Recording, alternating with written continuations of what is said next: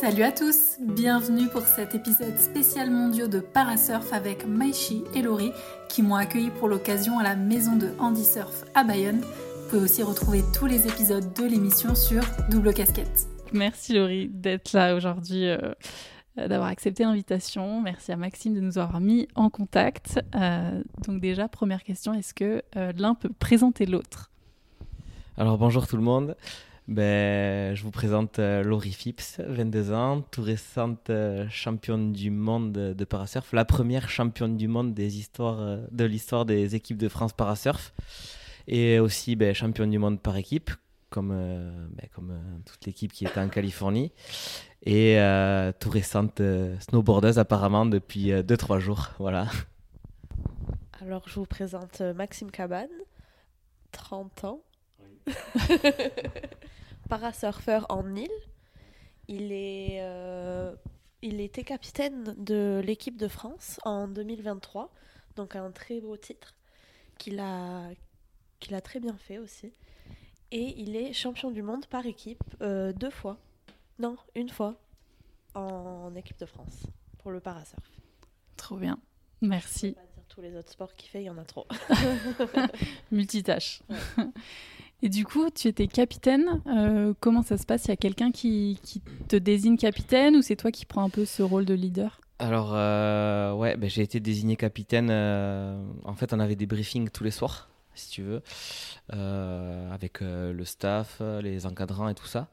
Et euh, bah, les premiers jours où on arrive, en fait, on est un peu frit, on va dire, on s'entraîne tranquille.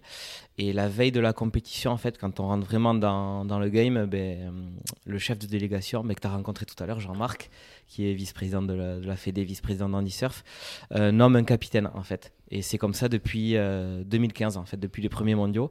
Et là, cette année, mais il a décidé de, me nommer capitaine parce que je suis investi depuis, euh, on va dire, deux ans euh, dans le monde du parasurf. Au niveau de la Fédé, en fait, je fais euh, un peu la communication entre les athlètes et, la Fédé.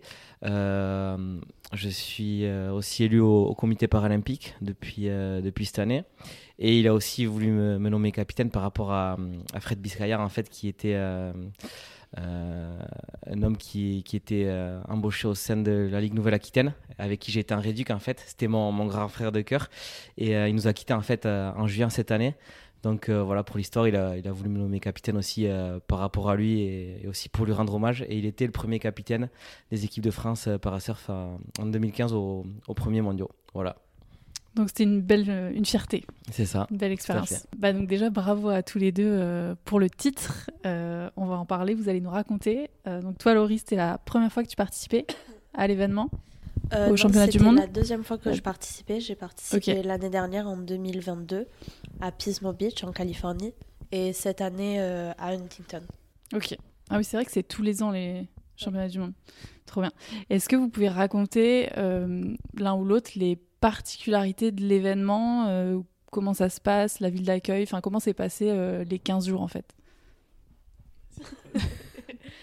Euh, Les 15 jours où du coup on arrive sur place. On a quelques jours avant le début de la compétition pour surfer au spot de la compète, pour s'habituer aussi au, au, climat, au décalage horaire, à notre environnement.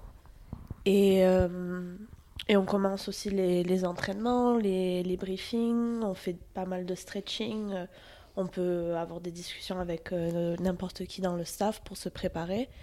Ensuite, on attaque direct la, compétition qui dure en, général une semaine.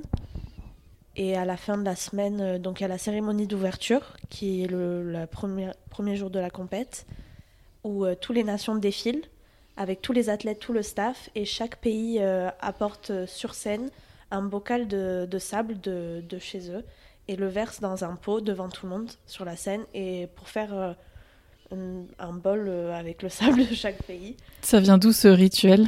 Je crois que c'est à chaque ISA, donc peu importe les compétitions de, surf international, que ce soit valide, sup, parasurf, toutes les différentes catégories, il me semble qu'ils font la même. Ok.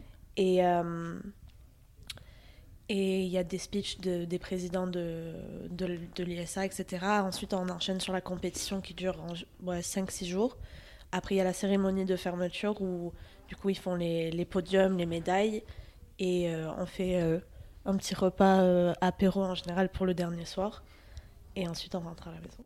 Trop bien. Donc vous, amenez, vous avez amené du sable d'Anglette?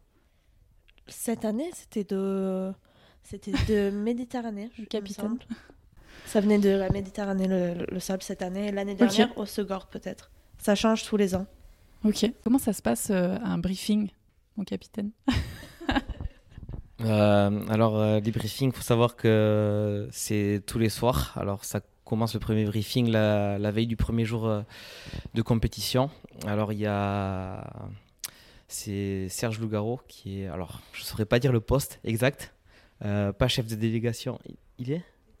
Euh, Non, il n'est pas DTN, il est cadre. Ouais, CTN, il est cadre technique, donc à la, Fédération française de surf.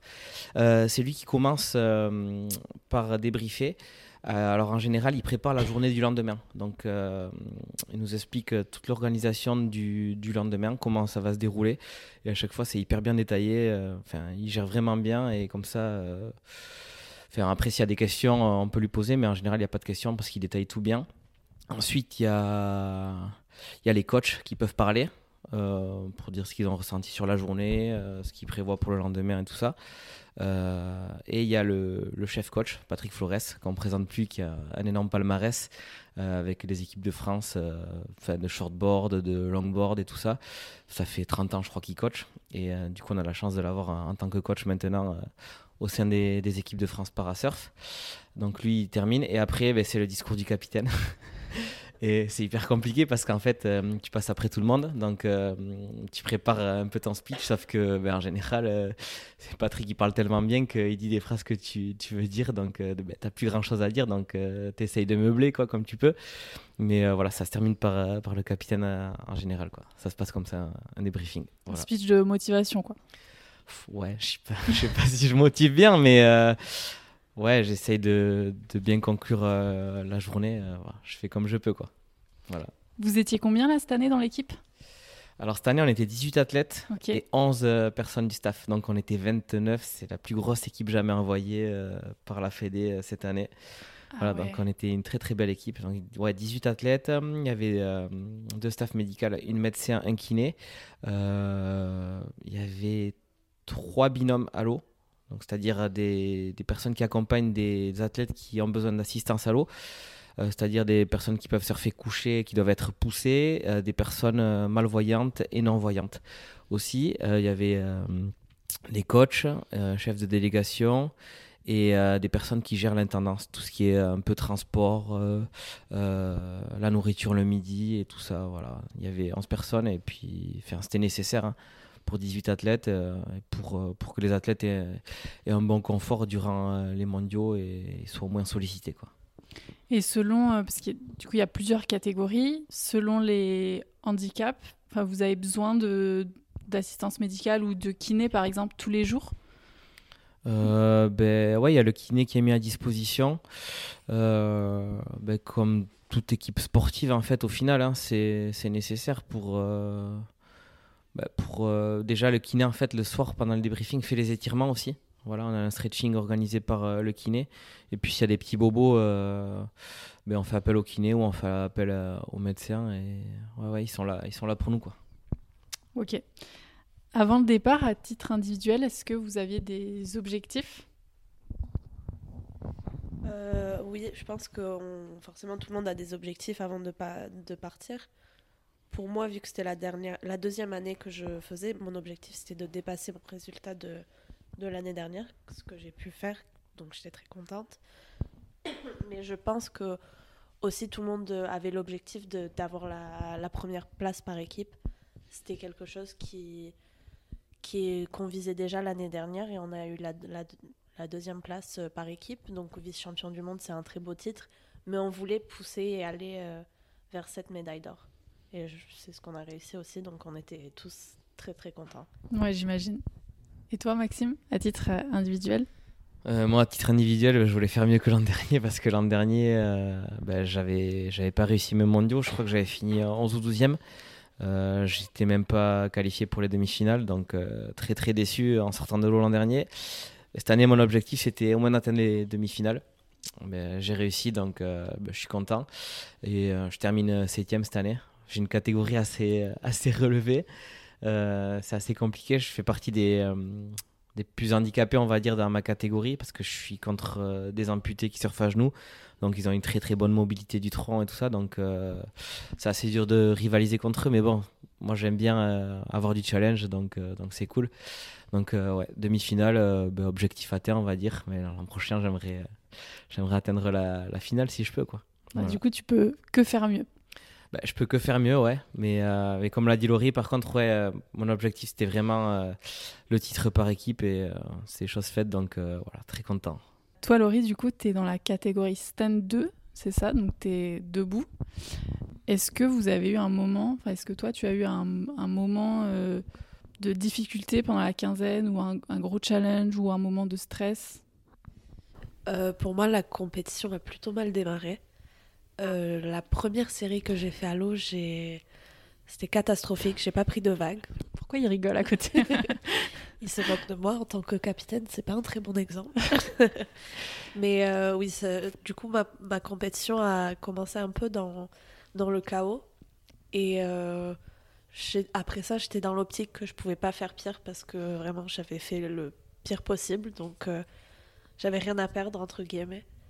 Et après ça, j'ai quand même réussi à améliorer, euh, améliorer mes performances, mais ça, c'était mal parti au début. Je pense que le, le, le fait que j'étais vraiment dans l'optique que je pouvais pas faire pire m'a beaucoup aidé.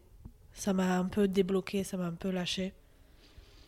Et, et l'équipe Est-ce que le fait d'être en équipe, ça a aussi contribué à, à à sortir de cette. Enfin, être plus relâché euh. Non, je pense à l'inverse, ça met une pression, pression en plus. Parce qu'on ne fait pas juste pour nous, on a, on a 18 17 athlètes du coup derrière nous qui. qui enfin, c'est un travail d'équipe pour avoir la médaille d'or. Donc. Euh, on voulait vraiment l'atteindre cette année et ça met une pression en plus de ne pas décevoir euh, toute l'équipe. Je l'ai vécu comme ça en tout cas. Ok. Donc finalement, ça a été le bon booster en fait. La peur de décevoir et ça t'a amené euh, jusqu'à la victoire. Ouais, je pense. Ça m'a vraiment motivé pour faire le mieux pour eux autant que pour moi. Une question pour tous les deux. Comment est-ce que cette, euh, bah, c'est, ce titre et euh, cette médaille d'or peut avoir un impact sur la pratique du parasurf en France? Euh, bah ça, on va le voir dans les semaines ou mois à venir. Mais je pense que ça peut avoir un impact positif sur euh, peut-être des plus jeunes accidentés ou des jeunes qui ont un handicap de naissance, par exemple, pour euh, peut-être se motiver à, s'essayer à la pratique. voilà, après, on a un petit peu médiatisé, donc euh, c'est bien pour la discipline aussi, je pense. Mais euh, ouais, si ça peut peut-être motiver des, des, plus jeunes, les futures générations à, s'initier et pourquoi pas être dans les équipes de France plus tard, ça peut être, euh, ça peut être un bénéfice, on va dire. Voilà. Aux États-Unis, enfin là-bas, est-ce que vous avez eu l'impression qu'il y a une différence d'état d'esprit ou d'approche du handisport en fait en général? Ouais, c'est totalement différent. Vraiment, c'est totalement différent parce qu'en fait, euh, euh, de base, déjà là-bas, il y a, les vétérans qui ont fait la guerre. Donc, euh, ils sont vraiment vus comme des dieux là-bas. Et donc, enfin, il y a plein d'amputés, des accidents de la guerre, quoi. Et donc, il y a énormément d'handis. Enfin, il y en a aussi en France, mais c'est bien plus respecté quoi. Déjà il y a tout qui est accessible et tout et, et le handisport là-bas ben, c'est hyper bien vu en fait déjà, je crois que quand ils font des, des podiums euh, sur des compétitions internationales, euh, je crois qu'ils sont, ils sont rémunérés. Donc, euh, ouais, ça n'a vraiment rien à voir avec la France. Quoi. Ils sont un peu vus comme des dieux là-bas, on va dire. Ils sont, ils sont très, très respectés. Donc, ouais, il y a une grosse différence, on va dire. Et selon vous, qu'est-ce qu'il faudrait faire pour professionnaliser la pratique? Je pense plus on est, peut-être plus ça va faire avancer déjà. Euh, le handi surf, c'est quand même très récent comme sport comparé à tous les autres sports. Donc euh, on est vraiment dans les débuts. Je pense, vu euh, comment ça a évolué depuis deux ans, moi je suis que là depuis deux ans, mais vu déjà comment ça a évolué, je pense que ça peut que aller dans une direction hyper positive et j'en doute pas que d'ici quelques années on, on, aura doublé de personnes et et que vraiment tout, tout sera beaucoup plus développé. Euh, S'il y a plus de pratiquants, est-ce que c'est euh, un critère pour qu'il y ait ces fameux euh, JO à Los Angeles en 2028 pour le parasurf? Je pense pas que c'est un nombre de, pratiquants, c'est vraiment les questions de, de sélection de sport pour les, pour les Paralympiques et pour les Jeux Olympiques. C'est très compliqué, c'est très, très précis. Je pense pas que ce soit un critère immense. C'était vraiment, euh, de ce que j'ai compris, les critères les plus importants pour que ce soit sélectionné. C'était euh, les catégories, comment ils étaient euh, organisés. Et aussi les règles, tout ce qui est règles et comment, les, comment on est jugé à l'eau. Il fallait que ce soit très, très précis pour qu'ils puissent envisager de sélectionner le, le sport aux Paralympiques. Donc toi, Maxime, en off, tout à l'heure, tu as dit que s'il n'y aurait pas euh, le parasurf du coup euh, au JO 2028, enfin ça te découragerait? Bah, pff, ouais, parce que c'est quand même une bonne source de motivation, les, Paralympiques. quoi. C'est le Graal pour, un- pour un sportif d'essayer de se qualifier pour, euh, pour des jeux. Donc, euh, ouais, après, je continuerai à surfer parce que c'est une passion. J'adore l'eau et tout. Ça, ça me fait du bien. Euh, ça me permet d'être loin de mon fauteuil aussi. Donc, euh, voilà, c'est important. Mais je m'accrocherai moins sur euh, les compétitions et tout ça, je pense. Je pense que j'irai sur peut-être d'autres projets, je sais pas encore quoi, mais oui, je serai moins focus sur, sur la compétition, on va dire, je pense. Bon là, vous êtes rentré, vous êtes rentré quoi Il y a 10 jours? Une semaine, 10 jours? Comment vous vous sentez du coup après cette euphorie en équipe de 15 jours en Californie? Euh, ben, déjà, on est rentré, on était vraiment fatigué. parce que c'est quand même fatigant de rester à quasiment 30 personnes tout le temps ensemble et tout, toute la journée sur la plage. Il faisait froid, il faisait chaud, il y avait du vent. On avait tous les lèvres gercées, je crois. Mais euh, non, non, c'était euh, c'était une super aventure. Et puis terminé par, euh, par un titre, en tout cas, c'était c'est génial, quoi. Mais euh, moi, pour ma part, j'étais quand même assez content de rentrer parce que c'est quand même long, 18 jours. Et euh, c'est pas des vacances, quoi. hein. Enfin, on sait pourquoi on y va, on a un peu de pression et tout.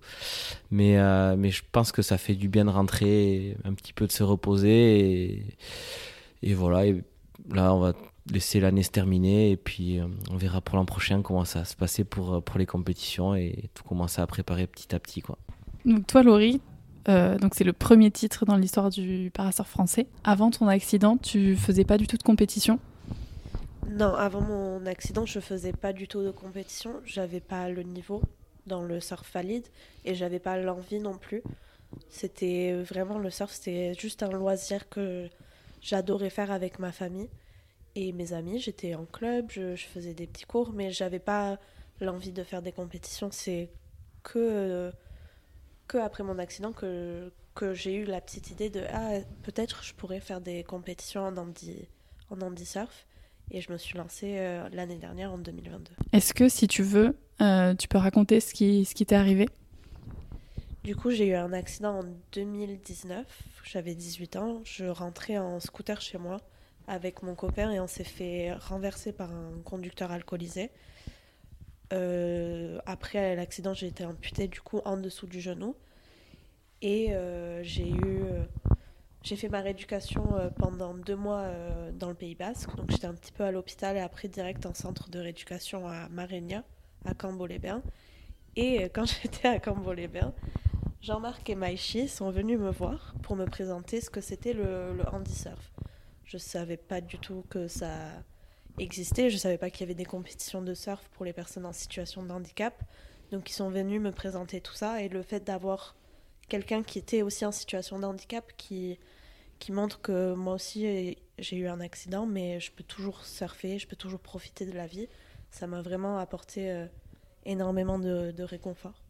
Et maintenant, donc, euh, médaillé d'or. Est-ce que ce titre te donne confiance dans la vie de tous les jours?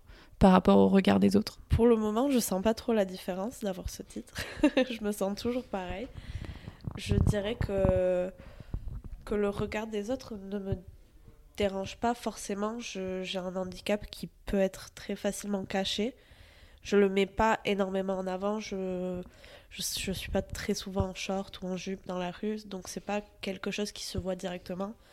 Donc dans ce sens-là, c'est pas quelque... le regard des gens ne me dérange pas trop. Forcément, le jour où je vais être en short ou en jupe, tout le monde va regarder, mais c'est normal, moi aussi, si je vois quelqu'un passer avec quelque chose d'un peu différent, je vais regarder. Donc j'essaye de pas mal le prendre, et la plupart du temps, je le prends pas mal. C'est Des fois, il y a des gens un peu déplacés, mais c'est pas... ça m'affecte pas dans ma, ma vie de tous les jours. Toi, Maxime? Toi, Maxime, est-ce que voilà, les compétitions, euh, les médailles, est-ce que ça, ça t'aide toi aussi ou... Moi, je pense que j'ai pris la grosse tête depuis. Euh, depuis le capitaine. non, mais c'est. Euh, c'était une fierté d'avoir ce titre par équipe. C'est un objectif que, que, je voulais atteindre, donc j'en suis très content. Mais après, sinon, non. on, reste des gens lambda, juste des sportifs. et voilà, moi, ça va. Ça, ça me change pas ma vie euh, personnellement après. Je pense plus euh, un titre euh, olympique, ça peut changer une vie, mais ça reste des championnats du monde amateur au final, quoi. C'est une aventure qu'on vit tous pendant une semaine, on est à fond et, et, après on reprend notre, notre vie quotidienne, quoi. Donc moi personnellement, non, ça, ça me change pas grand chose, on va dire. C'est quoi les prochaines échéances pour vous? Les prochaines échéances, en tout cas dans le handi surf, et ça va être une compétition de la AASP, donc c'est une ligue euh, internationale qui, qui a des étapes partout autour du monde pour ensuite faire euh, un circuit mondial. Et ça sera en mars euh, de, cette, de 2024 en Australie. Je ne sais pas si tout le monde va la faire, mais on, est tous motivés en tout cas pour essayer. C'est quand même une, un gros budget, donc on va voir. Et après, en termes de compétition en Europe et en France, je pense que c'est à partir de juin prochain que ça va recommencer. Et cette compétition en Australie, c'est par équipe aussi, du coup Non, c'est totalement individuel. Et euh, sur ce genre de compétition, tu as parlé de budget. Est-ce que la fédération vous aiderait Pour le moment, c'est pas euh, quelque chose qui, qui se fait parce que c'est vraiment à titre individuel. On n'est pas en équipe, on représente pas la... Si on, représente, on, on surfe pour la France, mais on représente pas la France. Donc c'est pas, c'est vraiment à, à, nous de de, nous, de se financer. Est-ce que c'est un, un, objectif pour tous les deux d'y aller là-bas ou? Pour moi, c'est un gros objectif. Je, je, vais tout faire pour y être. Mais euh, à voir euh, ce qui va se passer. Euh, ben moi, du coup, j'irai pas en Australie parce que ouais, c'est un gros budget déjà. donc, on va oublier. Et c'est en mars, t'as dit? Ouais, c'est en mars. Moi, j'ai un autre projet là, bah, du coup, de, de, de, film qui va se concrétiser justement en mars. Euh, ça sera pas l'Australie, ça sera la Norvège. Donc, du coup, euh, ça sera pas, pas le même climat. Donc, euh, ouais, ça sera de mi-mars à avril. Euh, je partirai en Norvège. C'est pas une compétition, c'est pour un projet de film, du coup. Euh, et après, sinon, au niveau compétition, ben, moi j'ai de la pelote. Je fais d'autres sports aussi voilà, ça sera de, de, de la pelote et euh, je pense que je vais, je vais un petit peu calmer le surf cet hiver. Faudrait que j'y aille quand même pour me préparer pour la Norvège parce qu'il va faire froid et je compte aller surfer là-bas. Mais après, euh, ouais, sinon ça sera vraiment la prochaine prochaine, ça sera, ça sera de la pelote. Voilà. Et toi, Laurie, tu es impliquée dans d'autres sports aussi? Euh, Je pratique beaucoup d'autres sports, mais vraiment pour le loisir, je fais pas d'autres compétitions. Je me suis mis au snowboard récemment et je suis vraiment à fond, j'adore y aller dès que je peux, mais je ferai pas de compétition, je suis vraiment dans la découverte de ce sport. Et sinon, je fais euh, mes entraînements de mon côté. Je suis allée faire euh, initiation pelote avec Maïchi la semaine dernière, ce qui était pas mal. Mais je pense pas que je me mettrai à la compétition non plus. Et euh, pour le moment, ouais, c'est vraiment le surf, mon seul sport en compétition. C'est quoi la chose dont vous êtes le plus fier? Ben, Moi, ça serait peut-être euh, d'avoir réussi à motiver euh, quelques personnes en situation de handicap à, à faire du sport ou, à se bouger. Quoi. Même si j'en ai motivé qu'une seule, ben, je, j'en suis fier. Voilà. Je voulais dire pareil. bah, c'est quand même. Euh... Ouais, c'est important. Enfin, ouais. ça de je, transmettre. Ouais, je pense que c'est un peu le rêve de n'importe qui euh, en étant sportif de, de, haut niveau, de pouvoir motiver d'autres personnes. C'est vraiment euh, aussi un des plus gros objectifs de, de ce qu'on fait. C'est, comme dit Maïchi, si on peut motiver une seule personne qui, qui arrive à se reconnaître dans notre situation ou dans ce qu'on fait, c'est on a tout gagné quoi. Et je sais que de moi-même de voir d'autres personnes euh, dans plus ou moins la même situation que moi, ça m'a motivée. Donc si je peux le faire pour d'autres personnes et pour d'autres euh, jeunes filles en particulier, ça me, ça me ferait trop plaisir. Je sais que quand on a 18 ans et que du jour au lendemain on se retrouve en situation de handicap, il n'y a pas beaucoup de personnes à qui on peut s'identifier. Donc si je peux faire ça pour d'autres personnes euh, à 18 ans qui se retrouvent du jour au lendemain dans une situation comme ça, ça me je pense que ça m'apporterait beaucoup. D'ailleurs, tout à l'heure, tu as dit que quand tu faisais du surf euh, en loisir avant ton accident, tu n'étais pas du tout au courant que bah, le handi-surf, ça, bah, c'était une pratique, en fait. Comment on pourrait changer ça pour que bah, les surfeurs valides puissent être au courant de, ce qui se passe euh, à côté dans leur même sport Et à l'inverse, pour, euh, pour tous ceux qui sont en situation de, handicap, qu'ils aient accès à cette information? Le, le handisport a quand même énormément euh, développé. Je sais que la Fédération française de surf travaille beaucoup dessus. On est beaucoup médiatisé sur euh, tous les sites et toutes les plateformes de la Fédération de... française de surf. Donc je pense que rien que par ça, déjà on est beaucoup mis en avant. Et, euh, et juste le fait d'être à l'eau, d'être dans les entraînements, ça, ça met de ça met en avant le, parasurf, ça c'est sûr à 100%. Après, dans ma vie d'avant, j'avais personne dans mon entourage qui était en situation de handicap. C'était vraiment quelque chose qui était, c'est bizarre de le dire maintenant, mais c'était tellement lointain. Je, enfin, des trucs euh, bêtes, mais j'avais jamais parlé à quelqu'un qui était euh, euh, aveugle ou malvoyant. J'avais jamais connu quelqu'un qui était en fauteuil. C'était vraiment quelque chose qui était en un autre monde. J'avais jamais eu personne dans mon entourage en situation de handicap. Donc, c'est aussi pour ça peut-être que j'étais pas au courant et que j'étais pas sensibilisée à beaucoup de choses.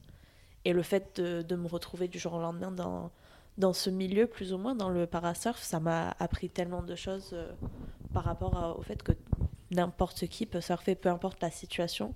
Il faut juste se donner les moyens de trouver des adaptations et euh, peut-être un petit peu d'aide aussi, mais n'importe qui peut surfer. Euh, moi, je pense qu'il faudrait qu'il y ait peut-être peu plus de travail au niveau des centres de rééducation et qui montrent les... tout ce qui est possible de faire en, en handisport, en fait, mais notamment le handisurf. Donc euh, voilà, il faudrait que, que les, les, patients récemment accidentés soient, soient informés sur, sur le sujet en fait, du handisport. Je pense que c'est hyper important de, de faire du sport quand on est valide et encore plus quand on est en situation de handicap. Euh, pour finir, est-ce que vous avez une anecdote à partager, que ce soit sur les championnats du monde ou, une autre anecdote qui ne serait pas venue dans la conversation? Non, ben ouais, moi je repense à la première euh, série de Laurie pendant les mondiaux, où euh, elle a pas dit, mais elle a pris quand même zéro vague, donc elle a fait zéro point, et elle, elle, passe de... T'as pas dit que t'as fait zéro point. Ouais, c'est vrai. Bah, du coup, elle passe de, de dernière à, première sur sa seconde série. C'est du jamais vu. Et puis, elle termine championne du monde. Voilà. Donc, moralité, il faut, faut jamais abandonner dans la vie. quoi. Jamais lâcher. Hmm. Euh, ah oui, anecdote, euh, ça n'a rien à voir au surf.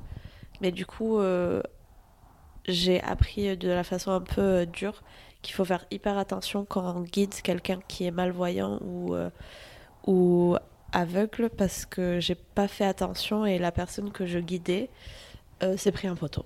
Donc euh, ça, ça m'a permis d'apprendre qu'il fallait faire vraiment hyper attention. Je me suis sentie tellement mal après. Donc, euh, ouais. Est-ce que vous avez un athlète ou une personnalité qui vous inspire? Mon papa. Alors là... Laurie. Laurie Phipps. non, mais je sais pas, il y en a plein je peux pas t'en citer là euh, particulièrement, mais non, il y en a plein. Enfin, je regarde tous les sports, je suis passionné de sport, donc euh, non, je peux pas te dire. Le surf pour vous, c'est quoi? Euh, Moi, c'est un peu la liberté. Parce que j'ai voulu, comme invalide, on va dire, dans un milieu, dans le milieu aquatique, et j'ai plus la pesanteur, donc c'est un peu une libération moi, je dirais que c'est quelque chose de très familial. C'est un, un, sport que j'ai toujours partagé avec ma famille, donc euh, ça me tient vraiment à cœur. Un spot de surf que vous rêvez de surfer? Euh, ben, Chicama au Pérou, c'est la plus longue gauche du, du monde. Donc c'est des vagues parfaites, donc euh, ouais, pourquoi pas un jour? Comment elle s'appelle la gauche? Je sais pas comment ça s'appelle. Ah oui, Pavones. Il y a une euh, très longue gauche aussi euh, au Costa Rica que notre coéquipier euh, Pierrot, euh, il a passé pas loin- mal de temps là-bas et il en parle euh, d'une façon euh, vraiment qui fait rêver. Donc euh, je dirais Pavones. Ok. Une passion en dehors du surf? Depuis euh, quelques semaines, euh, le snowboard. Bah, la, la pelote. Une chose dont personne n'est au courant sur vous Euh, bah, je- moi, j'ai pas forcément confiance en moi. Je suis vraiment une grosse rageuse. Ça, On dirait pas. Ouais. Et du coup, est-ce que tu t'es enragé euh, quand t'as fait le zéro point? Je dirais que j'étais plus triste. Ok. J'étais déçue de moi-même et j'étais triste plus que enragée. Dans 10 ans, où est-ce que vous êtes? Dans dix ans, je me vois euh, installée peut-être euh, dans, dans les Landes. J'espérerais euh, toujours être dans les Landes, mais avec la possibilité de voyager et de, et de pourquoi pas faire le circuit international de surf. Peut-être d'ici euh, dix ans, j'aurai une médaille olympique, si jamais le surf passe aux Paralympiques. Et en train de, de profiter de ma vie et de faire ce que, ce que j'aime dans la vie de tous les jours. Ok. Ben ouais, pareil, hein, profiter de la vie tout simplement. Euh, peut-être aussi avec une médaille paralympique, ça serait bien. Et euh, non, peut-être intervenir et sensibiliser au niveau du, du handicap et du handisport peut-être. Que tu fais déjà Ouais, mais euh, à plus grande échelle, on va dire, avec d'autres projets qui viendront et ouais, à plus grande échelle, j'espère. Ok. Bon, merci à tous les deux d'a- d'avoir partagé votre retour d'expérience sur les mondiaux et, euh, et de manière générale. Ben, merci à toi et puis à très bientôt. Ouais. Merci beaucoup de nous avoir euh, invités pour ce podcast et à très bientôt.